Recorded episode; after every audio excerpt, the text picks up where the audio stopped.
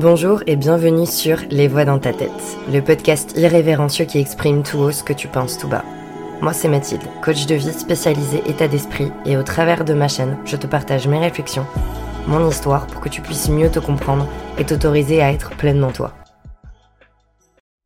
Dans cet épisode, nous allons aborder le sujet des croyances limitantes et le fait que c'est toi qui définis vraiment ta réalité. C'est-à-dire que tes croyances sont responsables de ta perception des choses de ta vision du monde. Je pense que c'est quelque chose dont tu as dû entendre parler et que tu vois probablement passer un peu partout sur les réseaux sociaux, ce concept même de croyances limitantes. Donc déjà, moi je vais casser le mythe, parce que très rapidement quand tu étudies les croyances limitantes, on se rend compte qu'il n'y a pas de limitante ou non. À partir du moment où tu crois quelque chose, tu te limites à une seule vérité. Donc la croyance même est limitante. Et ça c'est hyper important, que tu comprennes déjà ça, parce qu'on a tendance à se flageller justement sur nos croyances qu'on croit limitantes, mais en fait elles le sont toutes. Et comme je dis toujours en coaching, c'est à toi de faire le point sur celles qui justement te vont et celles que tu veux faire sauter. Au travers de cette réflexion, je veux surtout te rappeler que tu as le choix, qu'on a tous le choix. C'est pas parce que tu as entendu toute ta vie que t'étais nul en sport, par exemple, que tu l'es vraiment. D'ailleurs, j'ai un paquet d'exemples de croyances justement que j'avais à mon sujet sur ma vie et que j'ai fait sauter. Déjà, sur moi-même. Parce que c'est celles-ci qui sont les plus limitantes potentiellement. Quelque chose de bête. Tu vois, j'ai entendu toute ma vie que j'étais une enfant douillette.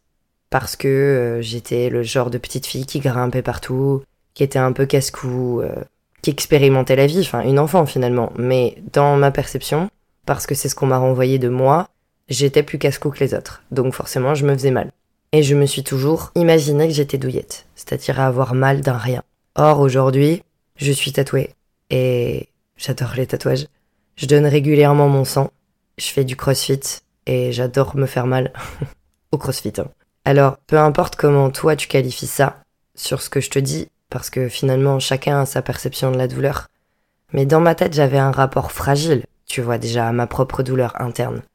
Et en fait, quand je te dis tout ça, ça me montre à moi que je pouvais encaisser, que j'avais rien de douillet en fait, c'était juste la perception de mes parents, qu'ils m'ont renvoyé sur moi-même et que j'ai du coup épongé totalement. Autre exemple très concret qui me fait encore beaucoup rire, parce qu'aujourd'hui j'en rigole, j'ai la croyance que je ne suis pas une femme manuelle, dans le sens de bricoleuse du terme, parce que ça me semble pas logique. J'ai aucune patience, vraiment, et je suis maladroite. Bon alors, ça c'est le contexte, tu vois. Par exemple, il y a un souvenir qui me vient en tête. Un jour, j'achète une console. Tu sais, c'est le meuble qui se transforme en table de 15 mètres de long avec 10 rallonges. Je la voulais depuis des années, cette console. Vraiment. Et à l'époque, je vivais avec mon ex, donc on avait un grand appartement. Mais comme je l'avais mentionné dans l'épisode 5, il était que très peu là. Donc finalement, j'avais pas envie de l'attendre pour monter ma fameuse console. Forcément, je lui fais part de mon projet de la monter toute seule, parce que j'étais hyper contente déjà d'avoir reçu cette console. Lui, il a ri, je me souviens, et il m'a répondu que j'allais probablement ne pas y arriver, râler, et lui demander de m'aider. Donc là, autant te dire que ça a réveillé mon ego contrôlant qui voulait lui prouver que, bah, si, j'étais capable. Et je l'ai fait. Et si c'est rien pour quelqu'un de bricoleur, pour toi peut-être qui est hyper à l'aise avec ça, ça reste une énorme victoire pour moi, même trois ans après. Il m'a fallu trois heures, mais je l'ai fait, seul. Je revois mon sol rempli de vis et de plaques de bois, mon cerveau qui était en PLS en lisant la notice, en mode mais qu'est-ce que je fais de, ces vis, de ces, espèces d'embouts, je comprenais même pas en fait la logique du truc. Mais je l'ai fait. Et paradoxalement à ce moment-là, je me souviens, je cherchais même pas son approbation et sa reconnaissance. J'étais en train de péter ma croyance. Et c'était ça mon but. Parce que bien souvent, il y a le côté de vouloir chercher la validation de l'extérieur. Là, je sentais que c'était autre chose. Et ce que je veux te faire passer comme message, c'est que tu te mets toi-même dans des cases mais tu peux aussi décider un jour d'en sortir, ou pas. Donc en fait, en montant cette console, je me suis prouvé que j'étais capable de le faire. Mais ça m'a aussi conforté dans l'idée que j'avais pas d'appétence pour ça, vraiment. C'est-à-dire que moi, ça m'excite pas en fait. De monter, de démonter. J'ai une très bonne amie qui kiffe ça. Mon mec kiffe ça. Et je vous avoue que la vie m'a régulièrement amené en relation avec des hommes qui étaient eux plutôt bricoleurs, ou en tout cas qui aimaient ça. Est-ce que c'était pour me montrer que finalement j'avais cette partie-là en moi? Probablement. Parce que d'une certaine manière, je suis la bricoleuse de quelqu'un. Dans le sens où je trouverai toujours quelqu'un de plus gauche que moi, de plus maladroit que moi, ou de encore moins logique que moi. Donc tu vois, partie de ce principe-là. L'important, c'est de comprendre que le choix est tien. Tu vois? La responsabilité, elle est tienne aussi. C'est-à-dire que tu définis toi-même ce en quoi tu crois, consciemment ou inconsciemment. Et une fois que tu sais ça, c'est terminé de dire que oui, mais c'est comme ça et c'est pas autrement. Ok Mais c'est toi qui le décides. Et j'adore les croyances, vraiment. C'est à la fois effrayant de se rendre compte de tout ce qu'on nous a mis dans la tête depuis gamin, et en même temps hyper fascinant de voir à quel point on peut en faire ce qu'on veut. J'ai un autre exemple aussi. J'avais la croyance que jamais 203. Peut-être que tu la connais cette phrase-là du jamais 203. J'ai toujours entendu mes parents dire et affirmer que la vie leur prouvait que de toute façon quand il se passait deux fois quelque chose, il y avait une troisième fois qu'elle allait suivre. Et oui, parce que quand tu crois quelque chose, tu le vois. Donc flash info, quand tu dis que tu crois que ce que tu vois, eh ben en fait, tu n'es capable de voir que ce que tu crois. Donc là, je suis sûre que tu dois me détester de te dire ça, mais c'est tellement vrai. C'est-à-dire que tu façonnes ton cerveau à recevoir uniquement quelques informations. Donc mes parents avaient ce schéma-là et forcément le voyaient dans leur vie que il y a toujours trois situations quand il s'en produit deux. Et je l'ai clairement reproduit en grandissant, hein, c'est clair. Je me revois le dire tellement de fois. Quand il y avait une deuxième situation et que la troisième se produisait. Ah bah oui, normal, jamais 203. Si je te parle de cette croyance, du jamais 203, c'est que cette croyance-là, pour le coup, tu vois, je la qualifie de croyance un peu neutre. C'est-à-dire que, pour moi, t'as les croyances que tu vas avoir envie de faire sauter. Parce que justement, elles te limitent, elles te freinent dans ta vie, elles t'empêchent d'avancer. Donc tu souhaites les changer. T'as celles qui constituent ta base. Donc ça, c'est important. Encore une fois, les croyances ne sont pas toutes mauvaises. C'est-à-dire que c'est important de savoir qui on a envie d'être. Et puis après, t'as les autres croyances. Celles qui sont là un peu entre les deux, tu sais pas trop ce qu'elles peuvent t'apporter dans la vie, mais tu y crois, c'est tout. Donc tu vois, ma croyance du jamais 203 fait clairement partie de cette troisième catégorie.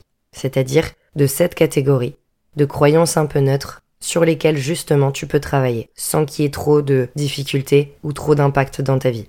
Ce qui est intéressant du coup à faire comme travail, c'est une fois que tu as déterminé la croyance sur laquelle tu voulais travailler. En l'occurrence, pour revenir à mon cas, c'était le jamais 203. Là, c'est de s'intéresser à toutes les situations dans lesquelles, justement, cette croyance ne s'était pas appliquée. Et en fait, j'en ai trouvé un paquet. Et consciemment, on le sait que c'est pas une vérité absolue. Je le sais pertinemment que jamais 203, ça peut pas être vrai. Parce qu'il existe trop de gens, trop de vies différentes, trop de cultures. C'est impossible que le jamais 203 y soit applicable partout, tout le temps. Mais inconsciemment, pour mon cas, je me dis que c'est comme ça. Que c'est ça, et c'est tout. Et l'idée, donc, c'était d'intégrer dans mon corps que ça n'avait rien d'une fatalité. Et aujourd'hui, je l'ai encore en moi, c'est-à-dire que quand je vis deux fois la même chose, je sais au fond de moi que ça va pas nécessairement aboutir à une troisième fois. J'y pense, mais je laisse la vie me surprendre. Parce qu'il n'y a pas de règles en fait. Outre les lois universelles, personnellement, en lesquelles je crois, c'est-à-dire, bah forcément les lois de, de gravité, d'attraction, les énergies, tout ça, tout ça, bref. Et les lois que nous imposent nos pays, évidemment. Mais sinon, il n'y a pas de règles en fait. Et si je te partage ça, c'est pas forcément pour que tu travailles sur les tiennes. On s'en fout en fait. En revanche, une fois qu'on sait, on peut pas dire qu'on sait pas. Donc ce que tu crois n'est pas la vérité absolue, d'une façon ou d'une autre. Tu l'as intégré toi dans ton système de pensée et tu choisis, consciemment ou pas, de la garder. Et retiens bien ça. Ce que j'adore, c'est comment me servir de ça comme un réel outil. Un outil déjà pour mieux me comprendre, mais aussi pour mieux recevoir les autres. Et tu noteras que j'ai pris soin de ne pas dire pour mieux comprendre. J'ai dit pour mieux recevoir. Parce que cherche pas dans un premier temps à comprendre. Apprends à recevoir les gens comme ils sont, déjà. Chose qu'on a tendance à pas faire en fait. C'est-à-dire qu'on fait tout à l'envers. On veut être compris de l'extérieur sans se comprendre soi-même, et on voudrait comprendre les autres sans les recevoir pleinement dans leur entièreté. Avoue qu'il y a un truc qui cloche en fait. Ce qui aide beaucoup, c'est de se mettre en observateur et cesser de vouloir toujours être acteur. Je te donne un cas concret encore une fois. Moi, ce que j'adore faire, tu vois, c'est pendant les débats. Donc au départ, je le faisais pendant des débats où j'avais pas de croyances spécifiques. Je pouvais avoir des avis, mais pas besoin d'intervenir. Tu vois le truc? C'est-à-dire, t'es extérieur au débat. Donc j'étais là, passivement, à observer Maurice qui disait blanc et Mireille qui disait noir. Et au-delà de deux personnes qui revendiquent leur système de croyances, Ce qui est tout à leur honneur, évidemment, hein. chacun est libre de revendiquer ses croyances. Je critique surtout pas. Mais moi, ce que je voyais, c'était surtout deux personnes qui cherchaient à imposer et convaincre de la vérité de leur système de croyances. Tu vois? Imposer et convaincre de la vérité de leur système de croyances. Et je te jure, je vois plus les débats comme avant. Imagine un truc, un dé, tu vois, un dé six faces. Tu mets deux personnes face l'une à l'autre, et le dé entre elles. T'es d'accord avec moi pour dire qu'il y en a une qui verra le 5 et l'autre en face verra le 2. Mais les deux ont raison en fait finalement. Donc quelle est la finalité Tu vois? Qu'est-ce qui fait réellement qu'on a besoin de prouver, de démontrer notre système de croyance à tout prix? C'est ça qui est hyper intéressant. Et ça, je m'en suis rendu compte aussi quand, pour le coup, je l'ai vécu et que là, j'étais plus observatrice mais actrice d'un débat. Et je repense à cette amie avec qui j'ai eu une discussion sur le fait d'être propriétaire ou pas. Pour te remettre le contexte, lui, il a grandi dans une famille où on a rapidement acheté et donc investi. Moi, mes parents avaient leur maison, point. C'était pas des investisseurs, donc ça a jamais été dans notre culture familiale. Donc déjà, on était clairement sur une discussion de noir et de blanc. Ok? Comme Maurice et Mireille tout à l'heure. Sauf que moi, je ressentais pas le besoin de lui revendiquer mon avis. Pourtant, à mesure que je lui présentais mon blanc, tu vois, mes arguments, il renchérissait en argumentant sur son système de croyance, comme quoi il était le meilleur. Et je lui ai répondu calmement, j'entends, je suis d'accord avec toi, mais ça s'applique pas à moi pour le moment. Et il renchérissait à nouveau. Et j'ai lâché complètement mes croyances en lui répondant, mais qu'est-ce qui fait que tu cherches à me convaincre? Parce que moi personnellement, je recevais ce qu'il me disait. J'entends, c'est vrai, je veux dire, c'est cool d'être propriétaire, c'est cool d'être investisseur. Pourquoi pas, tu vois? J'ai accepté son noir. Ça n'a pas changé mon blanc, mais j'ai reçu son noir. Et peut-être qu'un jour, je penserai noir aussi, je sais pas. Mais à l'instant T, lui par contre, ne pouvait pas recevoir mon blanc. Tu vois le truc? Comment peux-tu vouloir comprendre les gens si tu ne les reçois pas pleinement? Et je pourrais t'emmener loin dans l'introspection parce qu'il y a tellement de choses qui se cachent là-dessous. Probablement une peur d'être rejeté, besoin de validation, tout ça, tout ça. Je te laisse avec toi-même, avec ce qui résonne. Je vais pas rentrer plus dans les détails pour le moment. Et si je devais résumer tout ça, parce qu'en effet, là on parle de ce qui définit toutes nos identités finalement. C'est important d'en avoir conscience. Encore une fois, il y a plein de façons de travailler, de s'harmoniser avec tous ces aspects de soi. Rien t'oblige à faire le travail. Mais je te garantis qu'apprendre à recevoir pleinement les avis des autres, ça te change la vie. Au point où c'est libérateur, vraiment. Ne plus chercher à faire valider son système de croyance. On te demande pas d'adapter ton système de croyance en fonction des gens que tu rencontres. Juste d'accepter que tu as le tien. Ils ont le leur. Tu vois? Qu'est-ce que ça peut faire que des gens disent pain au chocolat ou chocolatine? Et oui, je te parle de ça parce que j'ai vécu à Bordeaux pendant plus de 4 ans. Et moi, je viens de Vendée. Donc en fait, quand je suis arrivée, moi, c'était pain au chocolat. Et pas question pour moi de dire chocolatine. Déjà parce que je suis team croissant donc ça clôt le débat. Et ensuite parce que ma culture à moi, forcément, c'était pas en chocolat. Même si, j'avoue que dans une boulangerie bordelaise, je tâchais de me conditionner à la culture locale et de dire chocolatine. C'était difficile parce que par réflexe, je disais pas en chocolat. Mais j'ai aucun souci avec le fait de dire chocolatine. Toutefois, en faisant mes petites recherches sur le sujet, parce que j'en ai eu marre un peu de ce débat sans fin, j'ai su que, historiquement, c'était chocolatine le vrai nom. Donc pour ceux qui ne sont pas Nouvelle-Aquitaine et qui m'écoutent, si tu commences à être un peu dans le rejet de ce que je viens de dire, c'est bien. T'es exactement dans ce que j'ai mentionné précédemment. Alors, bien sûr, c'est culturel. La culture est aussi responsable en partie de la constitution de notre système de croyances. Et il s'agit pas de le remettre en question, juste de recevoir la différence. Des gens se sont battus pour revendiquer, par exemple, les droits des femmes, des noirs, des homosexuels, parce qu'il y avait des croyances que ces personnes-là étaient inférieures. Bref, tu vois le truc.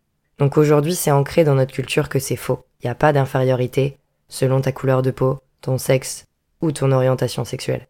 Alors bien sûr, je te dis ça, mais c'est quand même une vision utopique, hein, bien entendu, parce qu'il y a encore des gens qui sont coincés à l'air de pierre. Mais bon, ça c'est un autre sujet.